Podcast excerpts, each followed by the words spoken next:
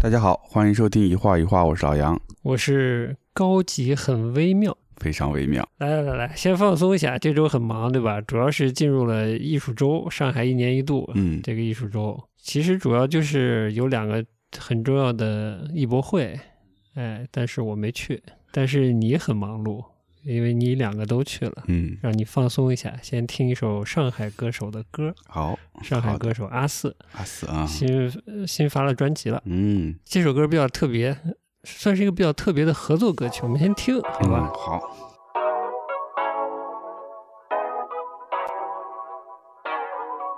那句好啦，我错了，明明就在嘴边，被你看了一眼就又往下咽，谁让我的自尊还是卷了一。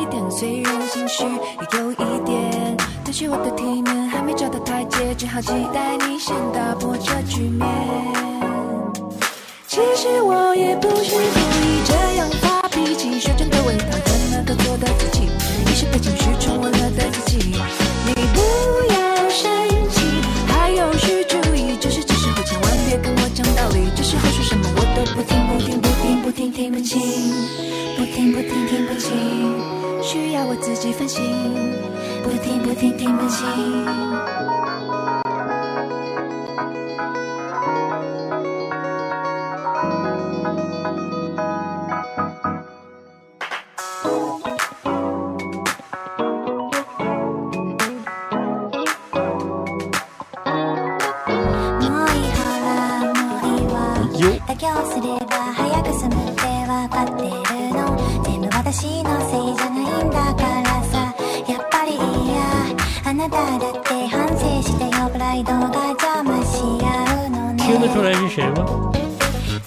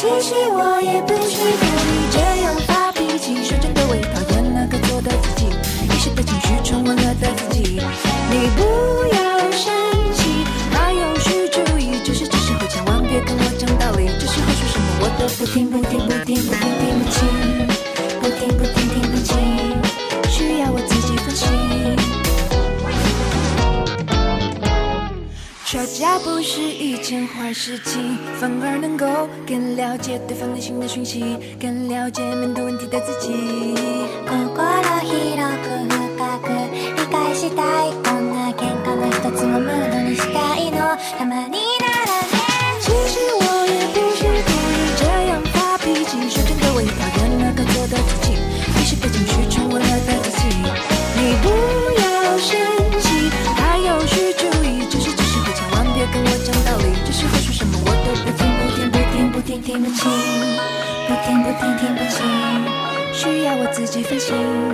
看似不听听不清，其实只需要你一个拥抱就能清晰。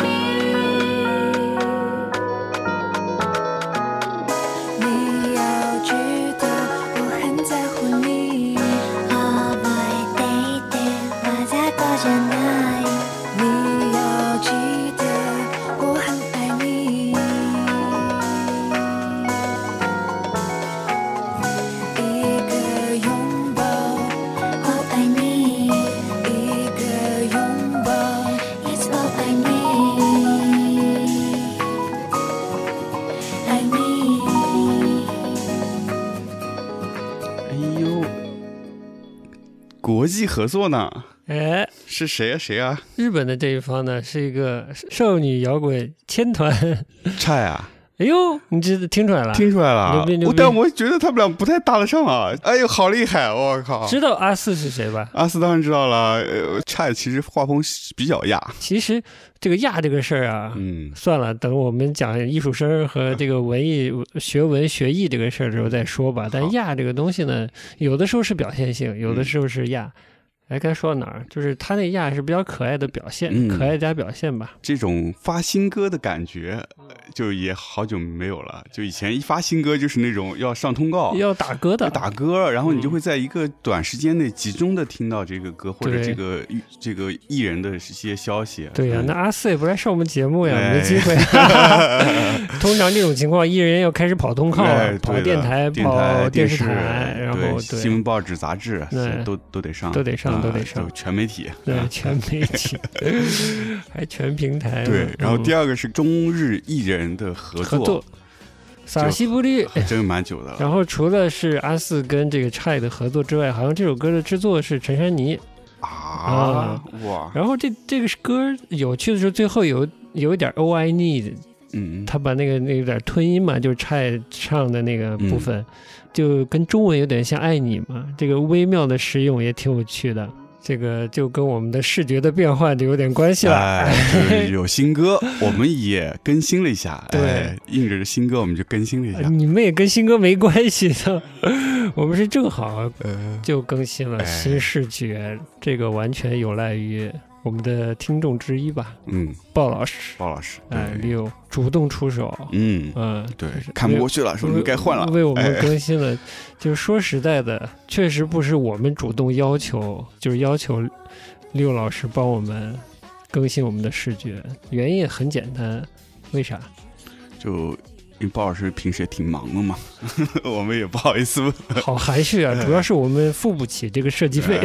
是是是，对，就是这个新视觉呢，我还挺喜欢的。嗯，嗯，之前在微信上也跟他有稍微沟通一下，了解一下他的设计思路。对，就是他有收听我们的节目，就了解在了解我们节目的特性之后，做出了个选择。他本来想做 logo 来着，就做做的更视觉化一些。后来就是改了思路，说就不要做 logo 了，还是以这个经典的字体的搭配来呈现，嗯，以更突出一些专业性。是，我觉得拿捏得很准。虽然我们聊天很松散啊，但我觉得我们是一个有核的节目，而且核还比较硬，硬核，硬核，hard core。对，我觉得就拿捏挺好。就说因为我们节目还是有一些。所谓硬核的特质在的，所以他也觉得还要跟一些其他普通的节目 要不要脸了，拉开距离，就不要做那些偏可爱、变形后的字体啊，或者可爱的形象啊，就不要了。嗯，跟我们其实不是那么吻合，我觉得拿捏的非常好。就这么好的设计师主动帮我们做视觉，做新的视觉和 logo，是不是有点？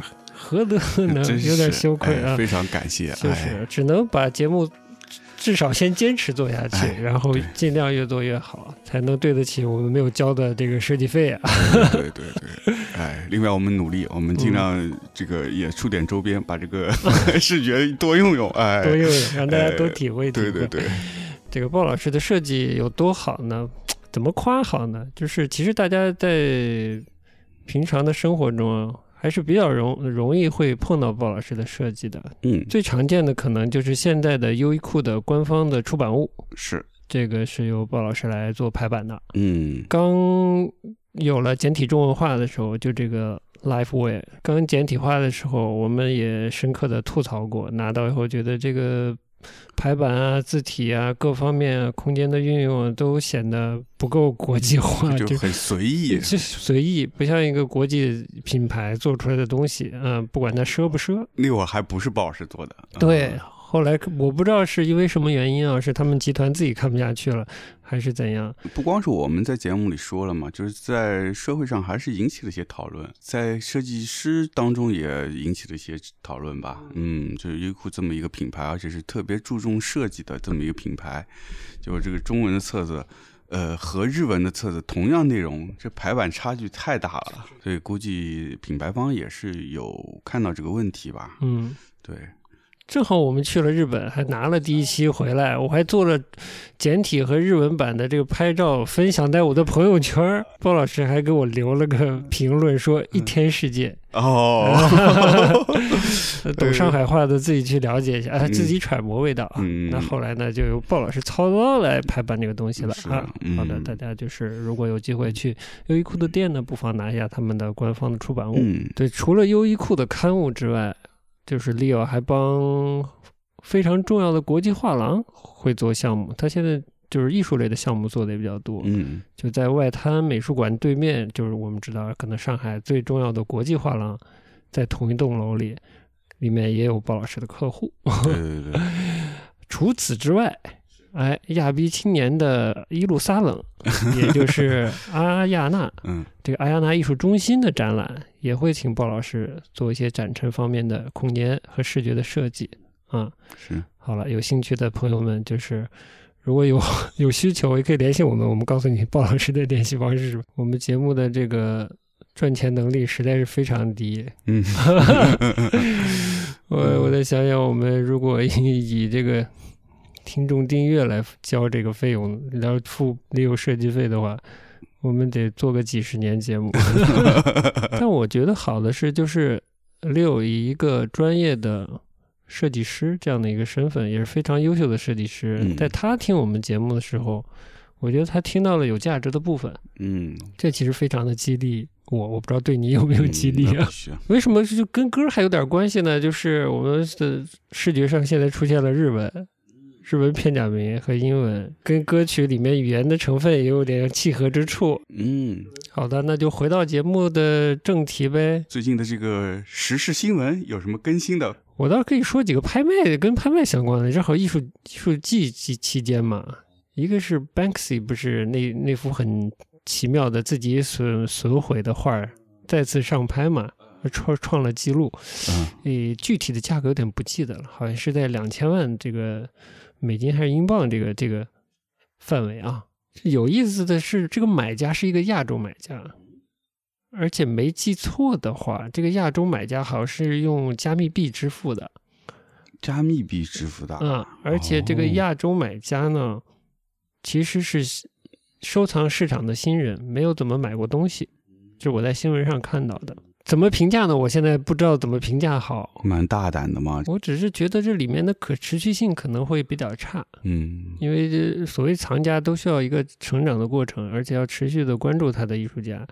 而这种以加密币支付的藏家，我估计这逃不出是心腹。拍卖行又公布这个藏家没怎么买过东西，那我觉得这里头玩票的性质可能高过于真的一个收藏的性质。嗯，但未来会怎样不知道。Banksy 这个作品撑不撑得起这个价格，其实也有很大的问号。嗯，这个行为的成分好重。对，他以这个行为呢，挑战或者调戏整个艺术市场吧，或者艺术话语权，但最后创了一个这个记录的价格，我觉得。是反讽再反讽，还是怎样？这个很难说，不知道谁比较好笑了，已经，所以就不去说了。嗯，但是班克斯是很会玩弄，其实很会玩弄整个媒体、媒介、新闻这一块的。嗯，这个段位很高，这个要佩服，手段很高明。那说点小的，小的，哎，小的溜的，就是之前不是克里斯蒂搞了一个线上拍嘛？Radiohead 嗯 Tom York 跟 Stanley 就是他们的长期合作的艺术家，二十年前的这个艺术作品上拍，最后拍的结果又在意料之中，又有点又有点意外吧？这个意料之外是来自于估价比较低哦，因为他们的作品二十年前的作品其实是两人合作的，不是 Stanley 个人的作品。w a 位，就这些作品，克里斯估的时候，线上拍的时候估的在一万一万磅到一万五左右，一万到两万区间吧，反正都不太贵嘛。嗯嗯嗯。最后成交基本是以底价，就是如果底价是一万英镑的话，都在五倍到十倍，甚至甚至有的接近二十倍吧。哇！就有的能卖到十七八万吧。嗯。嗯，那很高啊。就是就是溢价还挺高的。嗯。但我觉得这个主要跟。当时的估价低有关系，二十年前的作品又至少有一个大腕儿背书吧，呃，虽然不是艺术界的，是音乐界的，嗯呃，只估到一万确实有点低了，我觉得，嗯，是。当然，克里斯蒂，我觉得他有点在试探，一个试探线上拍卖啊，一个是在试 Radiohead 粉丝的这个钱包深呃，不是口袋深度啊，可能他们还是比较满意的吧，因为有一些很典型的那种。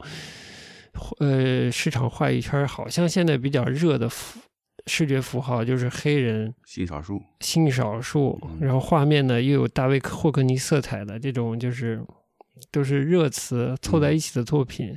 这次的线上拍卖溢价并不高哦，所以我赶赶赶快把我的这张啊，私人登物的这张私人收藏的哎铜版画作品哎，赶快把它从地上挪到了桌子上，赶紧供起来，哎呦，呃，等着它升值呢，哎。你也算入门藏家了，哎，入门藏家，我操！你的这个收藏的艺术家已经是上了克里斯蒂派了，啊，对啊，不得了了，不得了了！哎呀，千里迢迢从英国背回来的，就反正跟他们有关的还有个事情，就是他们虽然是线上展，但克里斯蒂帮他们做了个展览。就是二十年前，他们为这个 Kid A 还有那个叫失忆症的那张专辑，这些视觉、他们的手稿啊什么的，做了一个展览。哦，这个展览会挪成会以一种游戏的形式挪成线上的，会在 PS 五上发。我们是 PS 四玩不了，然后 PS 五上会发，然后呃，Mac 和 PC 平台其实也也能下载。下得了，然后也能运行，就快了。这个月十八号左右吧，就有。就是他们把展做成了一个游戏啊？对，一个游戏啊！到时候我们见分晓。太会玩了。还有一个消息，嗯，韦斯安德森就是嗯《布达佩斯大饭店》的导演，他有个新片子哦，好像叫《French French Dispatch》，就这个新片子快要上了，里面有很重要的美术的参与，是吗？嗯，因为它表现的是法国小镇上的故事，是这个这个 French Dispatch，呃，Dispatch 呢是一个虚拟的刊物，纽约客风格的虚拟的刊物，是在剧里，就是他的电影里出现的。哦，电影里面有故事，嗯，故事有一个故事是关于一个入了狱的画家的，大概是这样。嗯，为了表现这个画家呢，他得有作品啊，所以。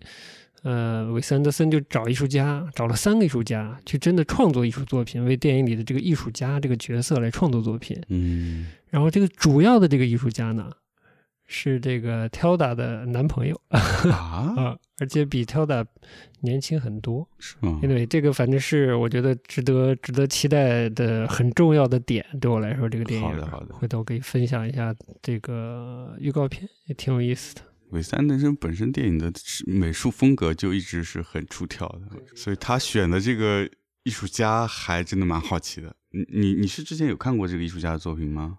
我也是第一次知道啊，第一次知道啊，哎，可以期待一下。是德国人，好像是德意新西兰人，生活现在生活在苏格兰。哇，好复杂，有点复杂。关键是。Tilda 的男朋友呢？我都不知道她有男朋友。我也不知道，最近才知道，看了这个新闻才知道。嗯嗯。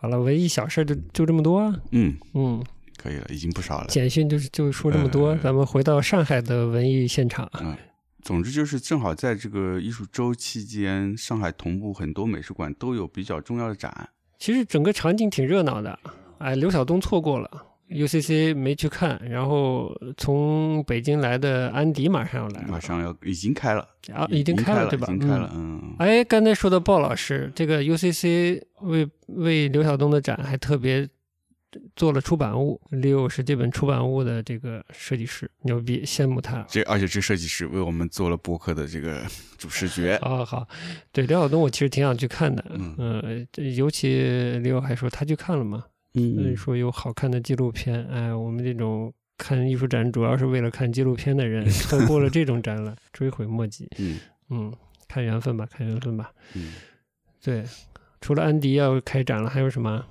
嗯，还有就是我们今天一块儿说的这个阿姆莱德。好了，进主题吧。进主题，切割。哎啊啊！对，今天比较特别啊，今天进主题要先切割的。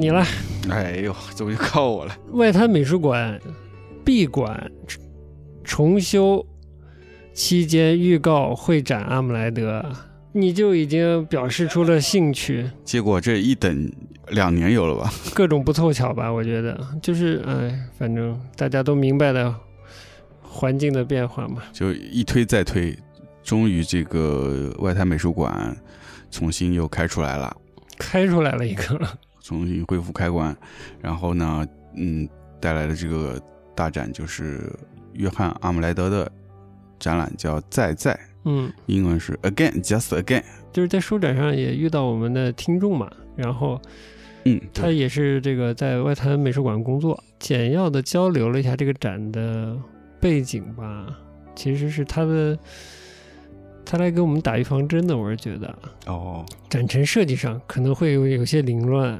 嗯，可能观展上会，我忘了具体怎么说了，可能会比较难，是不是反馈是反馈不太好还是怎样？嗯，反馈不太好。嗯，然后说就是跟我说这期待我们去看了后，期待我们批评啊。啊，我心说批评哪敢啊？批评是个很严肃的事儿啊。嗯，不，我首先想说什么呢？就是外滩美术馆，我们先不说这展，外滩美术馆重新嗯开放。嗯，本身我是比较期待的。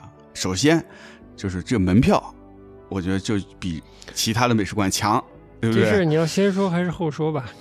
这是一个，对吧？第二个就是他也会做在策展的选题上，我觉得还是挺用心的。他会有自己一个关注的一个方向。然后那天呢，那个这位我们的听友呢，来给我们打预防针。其实，在他打预防针之前，我本身对这个展呢，也是有一点点不确定的。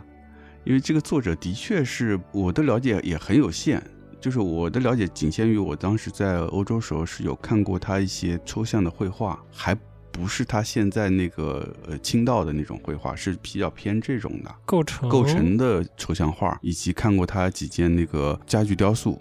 嗯，都是很零散，是在那种大的美术馆里的，像那种综合的型的展览上看到，是没有一个完整概念的。嗯，所以我也不太确定他这个作品到底是什么样的，也是抱着好奇心吧。我觉得还是想看一下。啊，好。对，嗯，怎么会不想看呢？对对对，老头九十多了哈。没有没有九十多，没有九十多，老头都四哎哎四八年的嘛。七十三四，嗯，七十三四，嗯，七十多了。我我就简单说最近看过的一些展。最近我们看的展不算很多。你最近看到的和知道的展来说，我肯定是非常推荐这个展的，票价良心。但这不是重点，重点是我觉得就很好看，又良心又好看。这是我印象中的上海的展览环境。现在的展览呢，越越发的夸张了，是吧，价格。从正在展的 U C C Age 什么安迪沃霍尔是一百几来着？哦，U C C 的安迪沃霍尔是一百九，一百九啊，一百四到一百九嘛，一百四我不知道是学生票还是什么票啊，肯定是学生票。嗯，然后龙美术馆必须全馆通票二百六十元，必须啊，这怎么就一下子升到这个价位了？那只能去温龙美术馆了，嗯。但其他美馆馆也价格都涨了，嗯，哎那个了，对，就就觉现在文艺生活就是看电影还算平价的了。可能有的人觉得票价高好，把一些拍照的挡在外头嘛，我不知道，不一定哦。不一定哦，是啊，所以在这种这样一个大趋势下，外滩美术馆还能保持。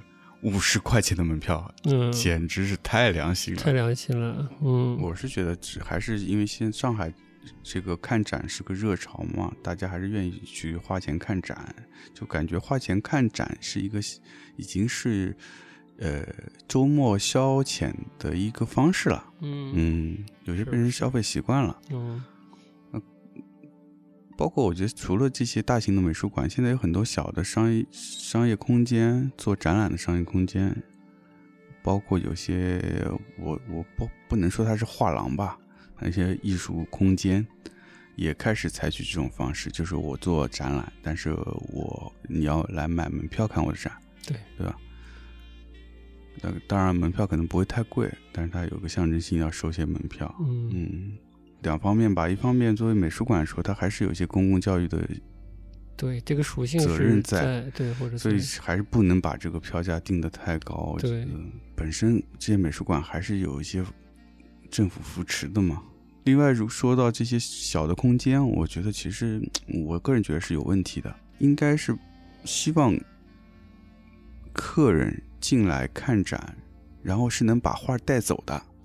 而不是说设一个门槛让他们进来，只是看展拍个照走人。对，很奇怪，就是对大家的功能，就是角色功能越来越呃越来越模糊。我不知道是跟参与者的能力、跟市场受众的呃整体的消费力和知识水平有关系，审美水准有关系，审美的现状有关系，还是怎样？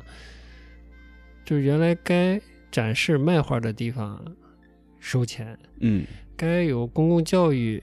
甚至有呃这种收集、整理、研究这种机能的机构，嗯，不管公立的、私立，它有的就是没收藏、没研究、没公教，嗯，高门票、大腕展，对吧？嗯、对，就是很多事情的社会定位开始模糊，只是因为市场呈现出新的趋势，大家做事情就开始抛弃以前的这个身份、责任、姿态、任何东西了。都想做一种模式上的创新，其实一点都不创新，一点不创新，还有什么创新？就是这是一种，这是一种，就是展览这种形式的开始，电影院化嘛。啊，好，好，好，回到展览，哎，回到展览，嗯，对，阿姆莱德，你看展之前有预估吗？对这个展，或者说有什么期待吗？我的期待就是对你期待的期待，因为我不了解，也没有主动去了解。只是听你说，他这个艺术家一是资历比较深了，嗯，创作的呃履历很长，嗯，而且是全球重要的艺术机构是有收藏他作品的，嗯，我觉得知道这些够了，剩下就去看作品呗，嗯嗯嗯，是。其实我在看之前，我对他了解也就也就差不多就这些吧。哦，也 是有限，一下就给你拉平了。嗯，好的，嗯嗯，就我把我知道已经都告诉你了。很丰富，够了，看展之前够。了。是，所以呢，我们那天去看展呢，上了上了楼哦，不对，我们先是先是上二楼。对吗？看了一眼，看了一眼，后来发现不对，这好像不是展览开始的地方。对，就想起来好像是要要倒着看，不是也不是说倒着看了，就要从上往下看。对，其实挺创新的呀，挺好的。对，但是就是可能我们在前台没有看到一个明确的指导，想要去的。听众朋友可以先从五楼开始往下看，嗯，其实正式的开始是在五楼，对，展的开始是的部分是在五楼第一个展厅，其实是五楼展厅。那五楼其实是是有些偏文献的，对，就是一些他的一些早期的，可能还是在在学习期间的一些手稿，嗯，然后一些他的这个。当时参与的一些展览的海报，这样的一些，嗯，可能是比较重要的展览的海报，对对对，啊，这这个听你讲我才知道，嗯，你比你给我介绍的还是知道的要多一些，嗯，是吗？我其实也就那么多吧，不要谦虚，这展有个特别大的特点，嗯，就是没有任何的作品介绍，嗯，通常大家展览看展览有个习惯，就有个对展览有个定式。就是展览的作品旁边一定有个白色的小牌牌，小牌牌上面没有写一些基本信息。做的再多点，可能会有些作品更呃稍微再深一些的简介啊，年代背景的简介，嗯，创作背景的简介，嗯，甚至受什么影响之类的，对吧？嗯，这个展览呢就完全没有，完全没有，所以完全没有呢。刚刚到第一个展厅，我是。突然感受到难度了。这画的那些小小手稿是画的啥呢？嗯，完全看不出来，毫无头绪。因为这个人，我就是大致看了一下第一个展厅，我就跟你说，这是有点像陈福善了。嗯，之前 P S A 展过的一个香港艺术家，他就特别厉害，把这个怎么说？西方现代美术史全画了一遍。全画了一遍。嗯，这哥哥呢，虽然不是这个路数，但也画了非常多的风格，或者表现了非常多的风格，是现现成品啊，立体的啊，绘画有不同的方式的，所以也是，乍一看不知道这人在干嘛。嗯，对，还透点学生气，因为是文献的那个第一个展厅是文献，第一个展厅文献，特别是我刚进去的那个。那半边，他不是因为一个大厅把它割成两半了吗？啊，中庭，中庭，对。然后那先开始看的那部分，基本都是他学生时期的。啊，越往后是更新一些。一开始有点懵，你没一个来龙去脉，我我怎么知道他他在干嘛呀？你简单的给我介绍了一下，我就我就明白了。嗯，呃，有几个海报你给我介绍了一下。是什么展览？然后作者的一些基本的创作态度，你给我介绍了，我就明白了。对他创作的方式很多，一是使用的媒介很多，对，然后使用的这个风格形式也很多。是当时创作那个时代是六十年代七十年代，然后正好是一个在现代美术各种形式语言被大家玩遍了。嗯，然后那一代的艺术家。开始发现，哎，好像我画什么东西都已经有人画过了，我用什么形式都已经有人有有人用过了，所以这批艺术家开始慢慢往观念上走，嗯，就是嗯想要寻求突破形式的一种束缚吧，摆脱形式束缚，有更多的概念。就在我们在现场看到这些文献，也是能看出来这种感觉，它不再拘泥于形式，而是说任何形式手段材料。都是可以为我所用的，嗯，很前卫嘛，还是前锋加后卫嘛？对，所以它也是，我觉得是顺沿着当时的呃欧洲的现代主义发展顺下来的这么一个事儿，嗯，就是形式试验、实验、实验、实验到最后没没得玩了，哎，我就那我就转观念，就第一个展厅也不是纯人的观念，我也不知道是什么，嗯，就对我来说，因为没有介绍。我也没看到什么太多的观念，我只觉得他很爱玩玩了很多东西，画一些涂鸦，一些很有构成感和设计感的一些作品，然后还有一些小物件、小现成品的这种。组合就非常的小龙花，我就还发了拍了照给龙花，我说：“哎，想起你来了。”他说：“是有共通之处，确实如此。”就是看看看呢，本来觉得不知道这人干嘛，但看看看就不同的形式，嗯的出现，我发现这个人是一个爱玩的人，嗯，不是一个特别严肃拘谨的人。我发现他是一个爱玩的人，而又是一个敏感的爱玩的人，嗯，我就觉得就。够了，我觉得再加上你给我介绍了一两个海报，说是重要的展览，你可以说一下那那呃，你还记得那个海报是什么展览吗？我觉得那个展览已经说明他的一些基本的艺术态度了。呃，有一个展的海报是海报上面有各种各样的现成品，对，然后都是日常生活的一些物品，呃，电脑啊，什么篮球啊，电脑、篮球、摩托车、摩托车、旗子啊，各种各样的这元素。对，基本都是现成品。好像是分了三个展厅，然后其中一个展厅就是这么一个作品，然后这个作品就是在一个大展厅里堆积了各种各样的这些呃现成品，然后但是其实他很会玩的是，这些现成品都一些艺术史上知名的艺术作品，或者是在他当时的那个时代里的一些知名的艺术作品的一些符号。对，这是个作品，这这作品名字我跟你说，这作品名字叫 “Don't Do It”，啊，“Don't Do It”。对那个展好像也叫 “Don't Do It”，啊，就别搞它。对，别搞。然后这个这个作品罗列的这些物品呢，就是是二十世纪的一些现成品。我听你说，它其实这个这个作品啊，“Don't Do It” 这个作品，嗯，它是属于一个在生长状态的一个作品吧？它会不断的加一些现成品进去。这海报里的是九七年到二零零一年，啊，二零一一年，九七年到二零零二零一一年的一个一个。状态吧，什么啥都有，自行车、旗子、帐篷、小汽车、冰箱、假的树、摩托车、对电视、小尿池，嗯啊，反正就是各种现成品，各种工业现成品，嗯，对。然后这些现成品其实都代表了当时的一些别的艺术家的艺术作品、观念作品，哎，就像堆了一个、堆出一个垃圾场来，有点像 有点像废品回收中心。它其实是一种嘲讽嘛，就是解构了一个。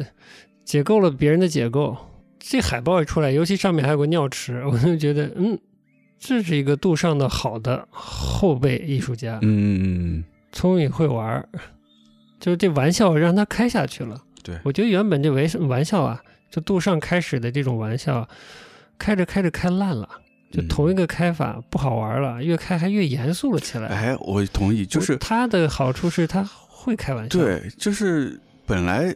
杜尚做这个作品也是也是抱着一个玩笑的心态去做的，嗯，然后这种调侃是很高级的，对，然后呢，变得大家觉得，哎呦，这个东西是先锋，我们全部都要做先锋，冲啊，对，冲啊，讲笑话去了，对，然后越讲越严严肃，然后越学术化，就开始研究。哎，它这个是一个什么手法，是吧？它是一个代表什么，是吧？象征了什么？然后各种在什么新时期的哲学理念框架下，和其他学术理念下，对，就你这样一分析就不好玩了。对，它本来是一个。很直观的，很直观。为什么是艺术作品？我们一直在强调，艺术作品它是一个视觉东西，它是通过视觉能够直观的给你一些感受，情绪和氛围，情绪氛围，然后触发你的一些。这个我能讲好久了，就是触发你的一些感官，然后导致你去做一些更多的想象，然后可能也跟自己或者跟你的经历有一些关联，然后。这个就是读这种艺术品有趣的地方，对，不能变成说教，对，不能说说教就不好玩了。他的作品就是可以把这个幽默和严肃这两件事儿做得很模棱两可。他当时六十七十年代也是这个叫什么激浪派的时候嘛，因为激浪派其实它是不是一个流派，嗯，所以他没有一个固定的一个所谓的宣言，没关系，所以呢，所以但是他们有一个。大致一致的理念是说，他们是反商业、反艺术、反学术，就是继承了达达和这个呃杜尚，就是希望是一个不要那么严肃的去对待艺术的这么一个态度。嗯，阿姆莱德的作品，我觉得也是体现了这个方向，但是我但是他玩的更轻松，就很多说法，因为本身这个激浪派就嗯就很模糊。嗯，因为太新了，后人还没明确的帮他们定义好。我觉得也没有必要去强调什么流派，甚至我就在介绍阿姆莱的时候，其实也没有办法给他归类。我说这也是他有趣的地方。嗯，他是没有办法说我给他贴个标签，他就是做这个的，做比如说就是激浪派的，他可能是受影响，但是我们看他展览，其实他。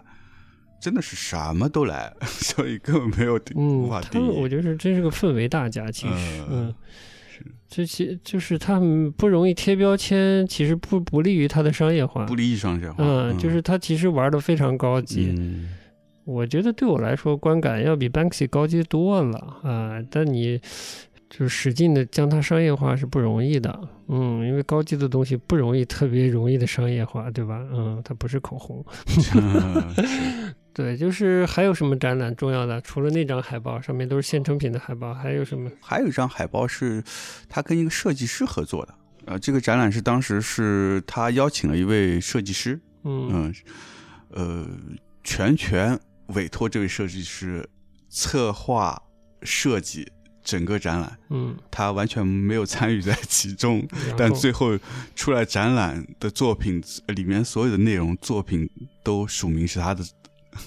这就说明是阿姆莱德的，阿莱作品，但是他其实没有任何参与。嗯，挺会开玩笑的，因为有些艺术家他明明不是自己做艺术品的，对吧？嗯，杰夫·昆斯现在已经就是车间主任，车间主任，哎，形容的太棒了。但他还会就是人家叫艺术指导是吧？对，他还会厚着脸皮，就是以各种美妙的表述方式来美化自己的这种委托别人帮自己做作品的这种行为。做的作品呢，又是复制高级画，不是复制古典绘画，在前面加一个蓝色的不那个呃，哎，反光球，嗯嗯，很高级。但我觉得就是你看人家阿姆雷德，这是多少年前了，就这么就消解这种，就开这种玩笑，我觉得挺好玩的。嗯，就我不自己做，我还是就说自己的作品又怎样的，对吧？就是他很多都表现出了一种又怎样的那种，好玩，同时又怎样的那种态度。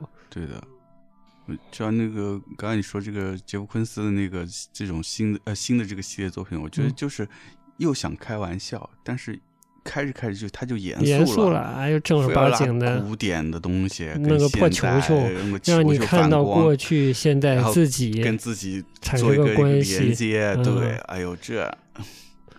就越看就越越越没趣味了。对，啊，就是你看，我们都说完了，尤其看你那肚皮，你都不用站在他前面，你就打开张他的照片，嗯，就够了，看一眼就够了。嗯，对于我们我们来说，没有什么神奇的化学反应，嗯，就就是就跟马思纯和。彭于晏，跟彭于晏一样，他没有美妙的化学反应。哎，你跟昆斯的反应一样。好的，这真实的体验也不算黑啊。嗯，好的，嗯，好的，对，就是第一个展厅，五楼的展厅大概就是这样的。有很还有很多其他的小的、大的手稿啊，嗯，早期作品，嗯，就让大家一览它有多丰富，大概就是这样。有他有很多小的手稿，就是虽然说关联性上，艺术家书，哎呀，艺术家书哦，对，还有艺术家书的，对，还有很多手稿，还有一些这种书籍类的作品，就是从就是乍一看，从表面上没有什么关联性了，嗯，就是我们也很难说是捕捉到它的关联性，但是每个都可以细看，它里面有些小细节画的也好啊，还是里面有一些。书籍上的一些涂鸦啊，或者他做那些小的现成品的小玩意儿啊，还就是能感受到这个艺术家很有生活乐趣，会过日子的大爷。对，就是有很多这种小趣。但我觉得艺术家，包括我们说龙华，就是他有时候需要一些这样的乐趣，嗯，来来充实他的一些感官吧。看起来好像很乱，各种形式，但是我看了一圈，我发现这个人是很会表现的，其实。有很好的表现力的，就乍一看感觉是这样，然后去了下面就完全证实了。我觉得，对对对，就是一边看呢，这个因为中间有个中庭吧，有一个这 迪斯科球球在转嘛，然后 整个五楼也 荡漾着球球的那种光斑，就骚气的很。然后下了楼就就我觉得嗯就已经服了，对，去了四楼就整个那个厅一片亮晶晶，亮晶晶倒不是金色啊，是亮的，白色搭配着闪光，闪烁的光芒，哇，这真的是氛氛围哎那什么来着氛围什么情绪氛围啊情绪氛围，哎呀这情绪氛围。做的太到位了，有了吗？我觉得不是进入，对我来说不是进到一个一个另外一个世界，它就是让你觉得进入到一个情绪里面，好像是似曾相识的一种感受，又有点梦境的感觉，这就叫超验，厉害了，哎，超验是，瞎解释，简单讲啊，这厅是一个对称结构，左右两边的长的这墙上呢有大的。镜子，但这镜子呢是碎玻璃的，嗯，方块的小方块的玻璃组成的，像其实有点像 disco 球球被摊平了一样，但是是方形的 disco 球球上面，哦，这个球球也是方形的，它是长方形的小的镜子，就是很工整的小格子镜子拼成的一个大镜子，大镜子，嗯。这个就很奇妙了，反正也没少拍。我觉得我回回头把我们拍的那些东西可以剪一个视频，嗯，可以试图通过视频体验一下。对的，那个暧昧的感觉很有意思，那种照镜子，然后照出来呢又不完全真实，被被碎片化的一个感觉，照镜子照出了一个自己的印象派画，什么点彩派画的那种感觉，哎，很有趣。然后整个这个展厅的设计也很有趣，它是个非常对称的。非常对称的，是一种广场结构，对，某种广场结构。对，两边是你说的这个有碎的格子玻璃拼成的大的镜子，大镜子有每一面大概有三个这样的大镜子。哦，三个哦。正当中的地板上巨大的两块玻璃，玻璃镜子啊，有些敲碎的痕迹。后面是一个小的装置，是一个试衣间。试衣间，然后试衣间内也是玻璃的，嗯，三面玻璃，三面玻璃，然后外面挂两件黑色的西装的上装。刚才听了一下导览，是纽约的那个什么布鲁克斯兄弟的，嗯，那个定制的西装，定制西装的，他的那个定制西装的那个试衣间，嗯嗯，这个西西装定制店的试衣间，对。就完全还原过来的，所以它确实是，嗯，那试衣间的结构，那三面镜子，当然是比较正式的那种试衣间的，才会有三三面镜子嘛。就然后再加上整个大厅顶上的一个巨大的一个反光球，嗯，disco 里面那种反光球。嗯，要是整个整个这个空间是一个非常规整的设计，像你说很像广场，然后对我来说就又有点像那种去纪念碑。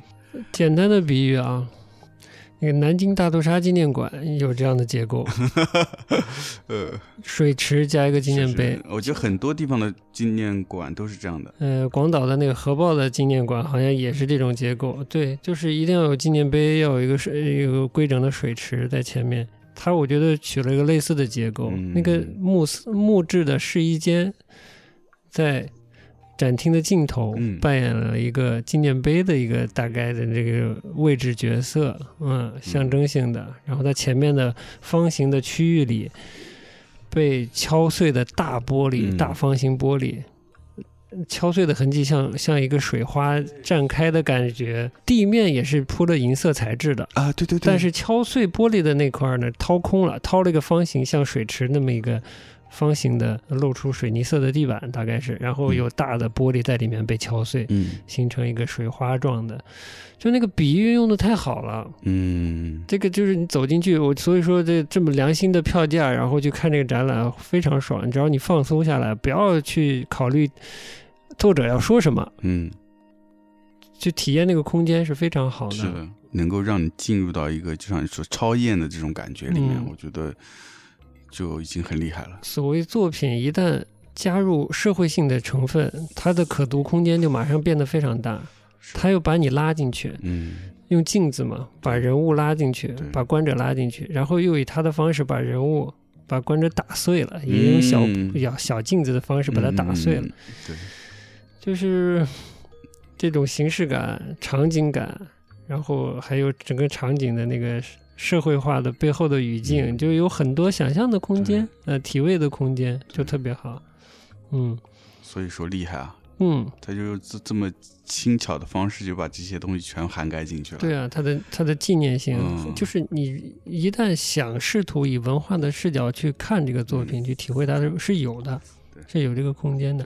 嗯，它也不是只有情绪和氛围，对是吧？它也是有一些内容的。往高了说，也会对库布里克的电影有些想象，对吧？是，所以甚至引发了我的好奇心，就是说，为什么这种广场结构，嗯，这种社会生活，尤其是都市生活、城市生活的一个所谓的标配，嗯嗯，它为什么有这样的结构？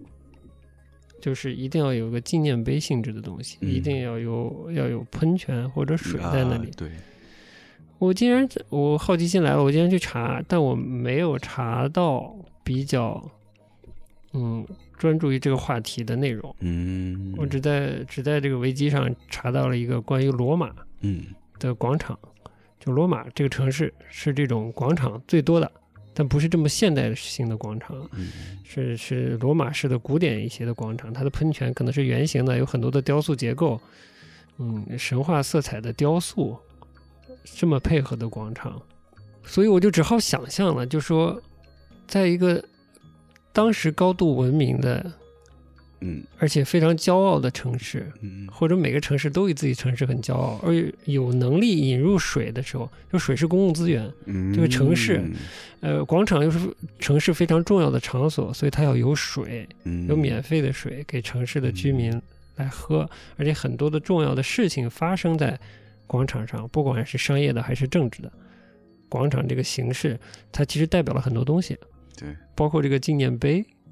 欧洲更早，的，它可能不是碑了，它更多是是塑像、雕塑、雕塑啊，各种神话或者英雄的雕塑、传说、神话传说的雕塑，对，反正就是很有趣，背后的那个文化意义很大。对，其实他那两套西装就也有点像是一个人物的不在场。对，就他也想像像英雄也好这样的雕塑。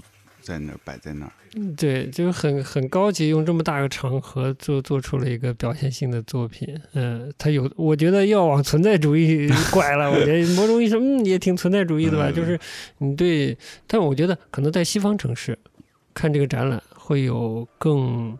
更多的文化层面上的，可以可以自己去延伸去思考的东西，嗯嗯，在中国可能没有那么容易，因为中国是一个其实没有广场政治、没有广场生活的地方，只有广场舞嘛，所以广场广场文化是比较匮乏的嗯，因为广场它在西方代表了，其实跟民主跟很多东西是挂钩的，但是在我们这里，这个这层意思是很难被读出来的，嗯。比较惋惜，可惜啊！大家加油，对吧？它是一个公共的区域嘛，对，而且它是大民众能够在这公共区域同时发声的一个地方，一个场域，对，很重要的嘛，对。因为就像你说，你早期罗马的广场的时候，它还不是这样的，像你说你描述的这样，有很多喷泉、雕塑，像罗马假日里面那种，哎，而且是要在交通交通汇集的地方，有很多的路口，大家都很方便到那里。我都觉得这个。广场的设计有点被忽略了，怎么这么不容易查到相关的？是吗？嗯，对。因为我当时我在看阿姆莱德这个作品的时候，我也看到那个形式，我我也想到那个当时超现实主义的艺术家齐迪科的作品，因为他也是会画很多广场，嗯然后他的广场我觉得也很明显是有一些政治上的暗示的，但是他画的广场是不会那么完全对称，他会加入很多各种各样的符号，嗯，也但但是有一个很重要的也是雕塑，嗯。最后一定会在那广场里有放个雕塑，嗯，就还蛮有关联性的。你这么一说，我觉得，嗯，其实他这个就阿姆莱德这个广场有超现实成分，其实也有，就是他这是个大 fusion 大家，嗯，他把一些东西揉在一起，一起，对，哎，他像把一个超现实的画变成了一个场景一样。所以啊，到了这是四楼，就我就觉得这展可以，就是可以。指挥票价，绝对值就是高级，好久没有感受到这种高级了。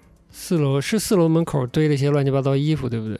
是四楼还是五楼出来有一堆衣服？五楼吧，五楼是衣服，然后四楼是是一些乱七八糟。纯垃圾啊！纯垃圾就是。那三楼是啥？包装。三楼没有。三楼没有。二楼是个树，圣诞树，金色圣诞树。包括每个展厅门口那个休息空间堆的那些东西，呃，我也看出他的性格了。即便是纯垃圾，他就是不会让人觉得低级、脏乱差，不会，不会，不会让人看了不舒服。所以我是觉得这个人是很敏感的，其实就知道度，嗯，对自己把握的东西的度，哎，就写句子写的干净的人，我就开玩笑，我开的那开的干干净净、清清爽爽，让你舒服。哎，知道这是高级的幽默家，嗯，我觉得就所谓高级就是。你还是得有些克制，嗯，所以他的东西就能看到那种克制，克制，嗯，就我我是会玩的，哎，但是我玩的就是我会让你觉得很舒服，不会让你反感，嗯，对，但是我又达到我的目的了，该该嘲讽的都都嘲讽了，对吧？嗯，就那堆拉稀，那堆衣服啊，对吧？一堆，他而且对他的整个创作的这个大的理念也包含在作品里了，他就是希望。就模糊艺术和生活的这个界限，嗯，然后淡化作者的作这个在作作品中的这个位置，位置最好是让作者退出作品，嗯，那而且他非常希望作品是能跟观者是互动的，所以就那一堆东西你会觉一看到会觉得，哎，这到底是作品还是垃圾啊？嗯嗯嗯，因为但是很显然你在一个美术馆里面。不可能在展览开放的时候是有堆垃圾放在展览中圾。对的。但是你会一下子有这种错觉，我这就是他幽默的地方。而且这个玩笑我就觉得开的好嘛，因为我就其实看展的时候也说了，最近也是时不常，可能就前一段时间，时不常可能会看到一些呃所谓的艺术新闻，就比如这国外的这个美术馆里保洁阿姨把作品当垃圾扫了之类的，对吧？我就突然觉得跟现实生活有关系。就是这些新闻里，就是很暧昧，嗯，就好像艺术是个特别高的东西，好像阿姨欣赏不了；又或者说，艺术这个高的东西，怎么变成阿姨眼中就是清洁阿姨、保洁人员 眼中的垃圾了呢？嗯，就是好像有个来突出这种矛盾。对，因为他想讽刺就是艺术品的这种状态。但我觉得阿姆雷德就做的好，我就是垃圾。对。就是他可以是垃圾，就承认他可能是垃圾这个事情。就是艺术可能就是垃圾。哎，就是个垃圾。我觉得这就漂亮，就把一个一个那种之前纠结身份的这个东西又打穿了。哎，不纠结，可以是垃圾。对你不用说我是垃圾，我非要把它拔高了，我这是艺术品啊！你不能把它当垃圾扫掉的。但是他，这阿姆雷德就是我这就是垃圾，他可能。展览撤完，他就真的是扔掉了，扔掉了，有可能。我我还蛮相信，所以我就说他厉害，还是把杜尚的玩笑开下去，了，而且还是好玩的。楼下，呃，对，楼下就接着去三楼了。三楼了，嗯，三楼是那个和上海的一个摄影师合作的空间，造了个小公园，虎丘公园。嗯，外滩美术馆在虎丘路嘛。对，嗯，还原了一个一个老的一个上海的公园。但它其实是虚构的，没有这个工业，而且那个景也给人挺虚构的感觉，嗯，虚构写作是吧？虚构写作，哎，好好，谢谢你，谢谢，特别好，挺虚构写作的，秉承了他以往的创作方式，全权呃，这个展厅也是全权委托上海的摄影师，摄影师是个摄影师，嗯，做整个这个展馆的陈列，嗯。他提供了一些他的作品，嗯，然后把这个展馆陈列完全交给别人，完全退出，嗯，放弃自己的创作主导权，交给别人，呃，完成这么一个一个空间。嗯，我觉得摄影师 sense 也挺好的，就是还适当的留了空间给他，他也填的挺好的。对，在这个展厅里面，把阿姆雷德的一些嗯具有代表性的绘画和雕塑作品放在里面了。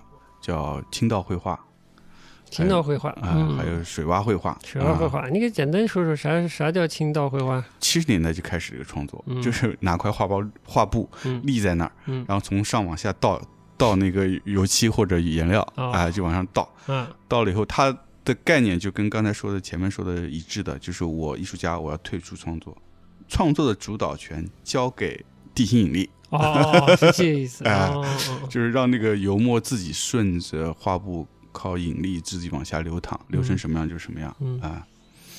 但是呢，你不能完全相信他，不能完全相信他，对他也是在开个玩笑嘛。因为颜色很漂亮，很好看。哎，你这个配色是是不是有艺术家意志呢？那必须有嘛，对不对？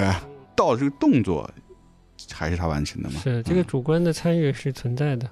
还有一个叫啥？水洼绘画，水洼画就是其实也差不多一个概念，只是说它不是立起来了，它是躺平，躺平，然后往上倒油墨、倒油漆各种材料往上倒。嗯，倒了以后呢，这些材料呢会在布上形成一些气泡，因为这些油墨也好、油漆也好是含有胶质的嘛，那它会形成一些泡。嗯，而这泡它会爆裂，爆裂以后就会喷溅一些颜东西、颜色出来，然后又形成一些特殊的基底。啊，它就是要这个自然。产生的一些随机的效果，听起来好像不是特别，不是特别特别，对啊，不是特别 特别，哎呀，好绕。但是看上去是很好看的哦，就说明他主观的参与，其实，嗯，玩笑归玩笑，他该拿捏的他拿捏住了，嗯，就还是高级，就下来一看，哇，还是高级，还是高就那泼泼这个不管叫泼溅画还是什么水洼画吧，对，还是很高级，高级。这一层的这个管，它设计成一个虚构的这个。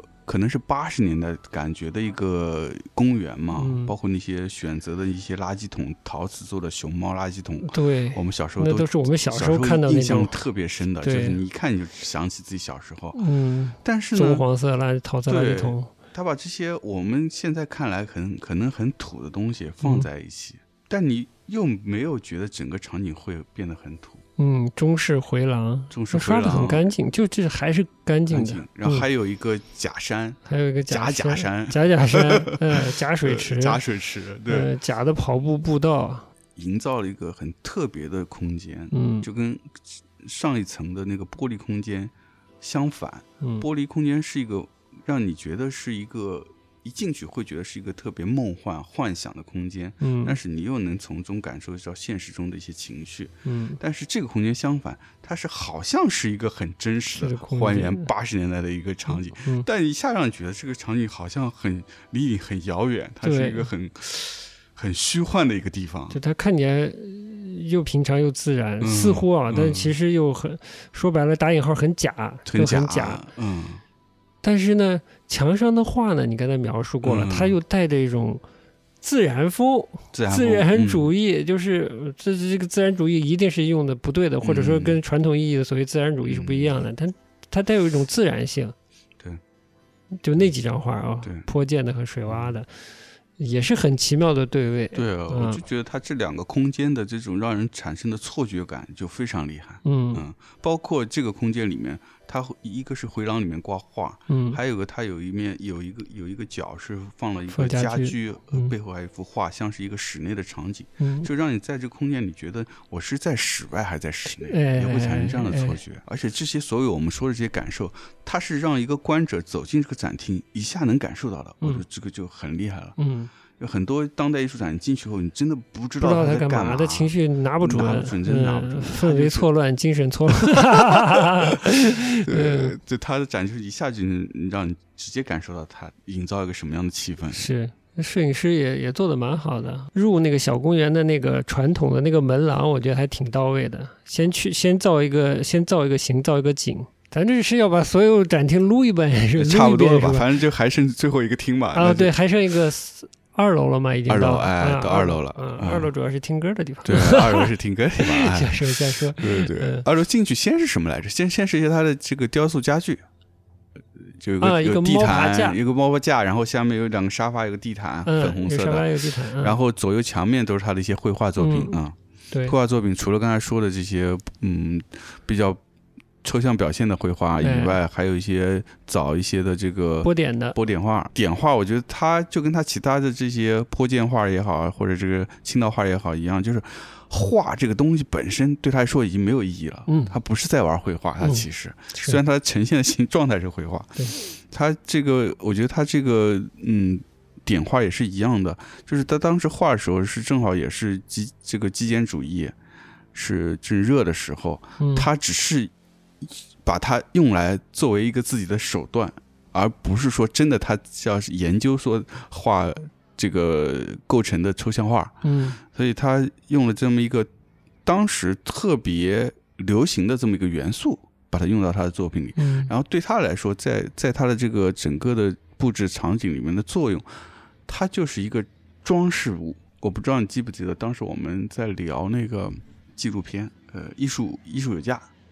万物有价，万物有价，万物有价里面不是介绍了呃，就采访了一个隐居到农村的一个艺术家嘛？对，拉里彭斯，嗯，拉里彭斯不是后来画很多这种呃泼溅泼溅画嘛？哎，拉里彭斯对他的影响是很大的哦。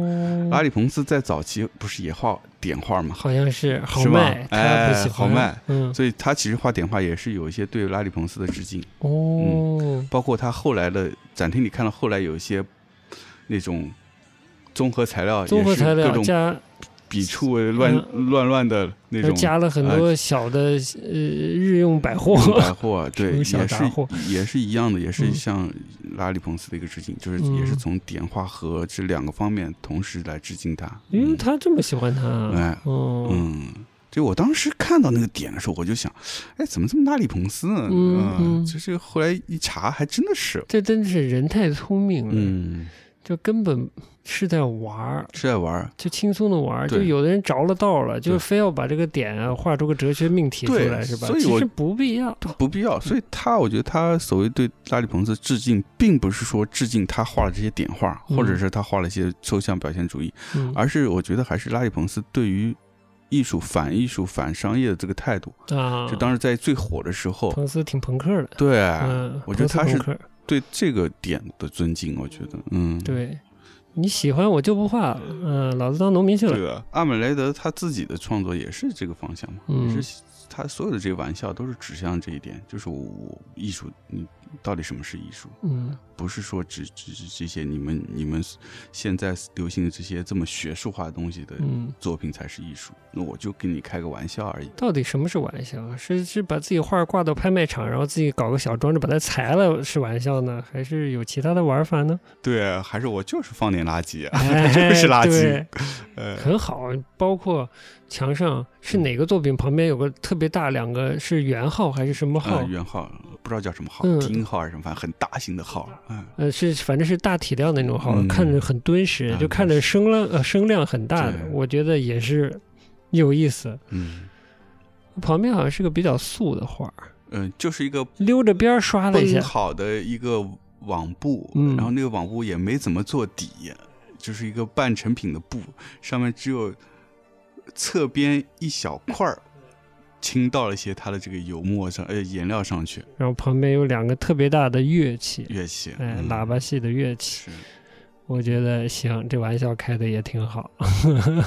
就其实这种，我觉得真的很难。嗯，包括他做的那个中间，在这个展馆中间那个地毯配两个沙发。嗯。就很容易做的就很容易 low 穿地心是吧？对，让人 觉得让人觉得很粗糙，嗯，或者说不像一个作品，而且媚俗，那个叫奇客，奇客 是吧？是 是吧？好像叫奇个 kish，反正叫嗯，很难拿捏他这个。呃，除了刚才说带圆号的这种特别极简的绘画，极简的绘画，这倒了点幽默。那有一些他这种，嗯，加了很多日常生活素材。是不是还加了一些海海洋植物什么的？就那一层，我不记得是不是也还加了海洋生物、贝壳什么的。贝壳什么的，我说，哎呦，这是不是环保题材的？就是，嗯，有点像海洋中会出现的拉稀，加上一些海洋植物，然后很好看的，堆了很多颜料的这个这个画啊。就是即便单看它还是好看的，对，就形式感也好。一旦加入了生活中的东西之后，呃，还是有想象的空间，有很多可以。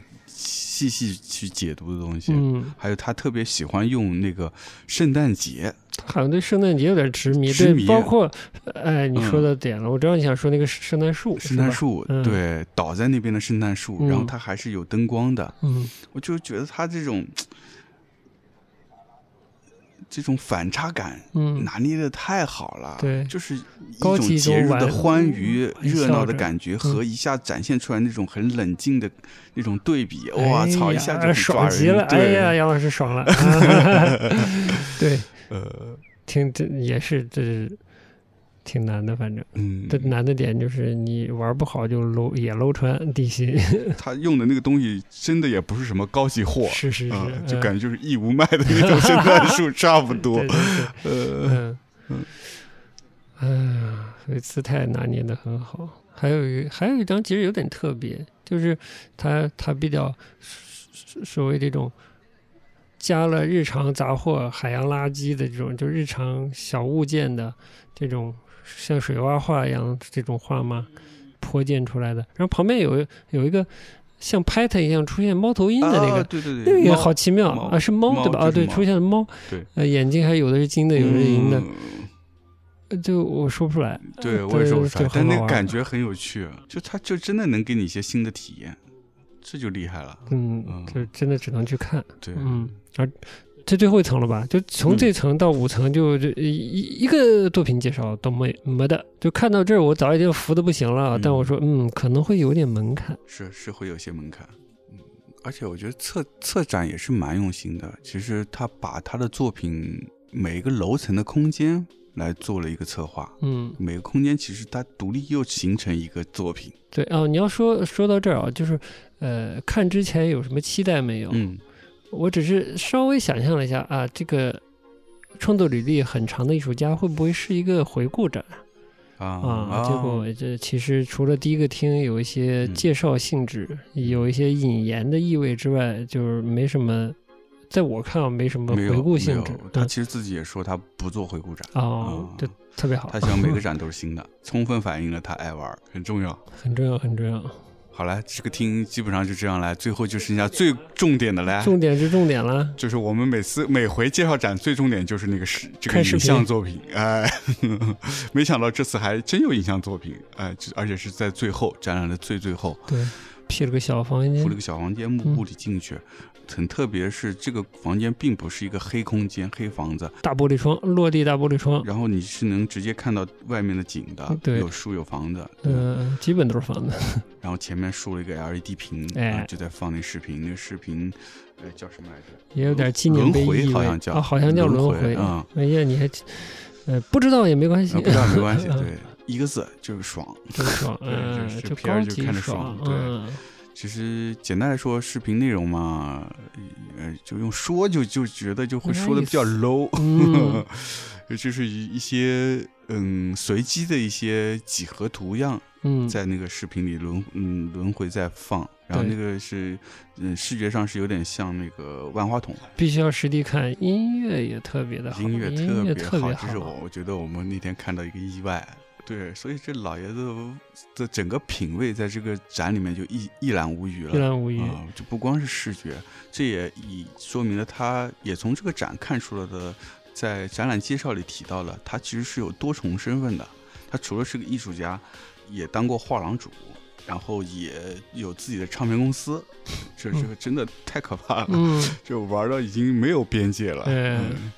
对吧？所以这次我们刚刚提到这个影像作品里面的配乐，其实是他自己、他和他儿子以及另外一个艺术家三人合作的这么一个唱片公司发售的一些音乐、出版的一些音乐吧。嗯。啊！但是真的品味很好。嗯。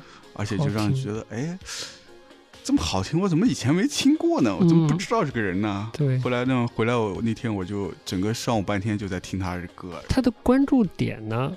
就是有一点，有点是冷门生僻之类的，就是他关注他喜欢一个是圣诞节相关的，说圣诞音乐是他很感兴趣的一个，然后是电梯音乐，这就比较冷门。其实，对我觉得就是他的音，他做的这个音乐和他的艺术作品就是很吻合的，是都很 fusion，就是就是这是一点，就是他的音乐也是。什么风格都有，嗯，包括看这视频里面从头到尾听下来，就是有氛围的电子的，有爵士的，对吧？然后也有流行的，然后也有这个比较这个呃摇滚的，嗯，就全部混杂在一起，但是混的挺好的。他 虽然是选择一些小众的类型，但是你不会觉得那个东西就是完全离流行的大众。文化很远，这是我觉得厉害的难捏的点。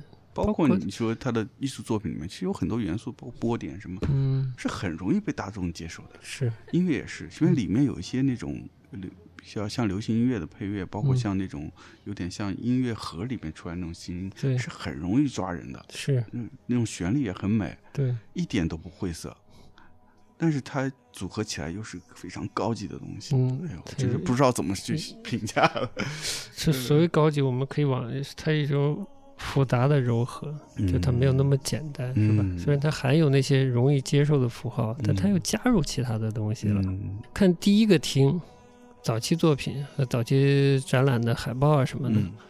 呃，法法语出现的比较多嘛？对，我就在猜，哎，这个人是不是会不会性格上也比较偏偏法国人？嗯，看完我觉得是比较高级的法国人的性格，但虽然他是瑞士人啊，但瑞士不了解，我只能往法国拐。对，但瑞士也有法语区嘛？哎，某种意义上，呃呃，说说俗气一点，也蛮会撩的，骚气。对，就是很骚。其实看到第二个，我就说这个高级，非常骚，他会撩拨你，就是所以他各种感官，他撩拨他很在行，我觉得。对，所以我们那天在看展的时候，不是跟你说吗？他本身自己个人形象也很注意。哦，对对对，说说。特别在意打扮的一个人，嗯，所以他出门都是西装笔挺，然后一头白发梳个小辫儿，然后后来我也看到他照片，就特别像拉克菲尔德那种感觉，就特别讲究，你知道吗？一 要讲这个展说要切歌，这切的这个歌呢，其实是在这个外滩美术馆的公众号上，呃，有篇文章，嗯，介绍。配合阿姆雷德这个展，他的电梯，因为阿姆雷德喜欢电梯音乐嘛，嗯嗯，对，场馆里的电梯里的音乐也换了，就换了阿姆雷德的这个音乐。哎，这个音乐呢，他也放在公众号上，我们就拿来当 BGM 了。六楼的咖啡厅也会循环播放他的这个背景音乐。对，大家如果去看的话，不妨也到咖啡厅坐一坐。这个展览差不多就分享这么多。嗯，这是。极大的惊喜，但还是得得现场自己去看，呃，体验可能会不一样，可能会确实有点门槛，但即便如此，感兴趣一定要去看，嗯，可能是享受，也可能是锻炼，未来回想起来是享受呢。就我们未来还会看别的展，大概率是安迪沃霍，哎，是，反正看完再再跟大家分享。对，毕竟安迪沃霍呢很重要，嗯，但是上海呢。尤伦斯展，呃，尤伦斯展这个安迪沃霍，这不是上海的第一次展安迪沃霍了，嗯，它也不是第二次展，嗯，甚至都不是第三次展，嗯，所以它到底展的怎么样呢？对，展出个什么新花样呢？啊，我们拭目以待，下期节目见，拜拜，拜拜。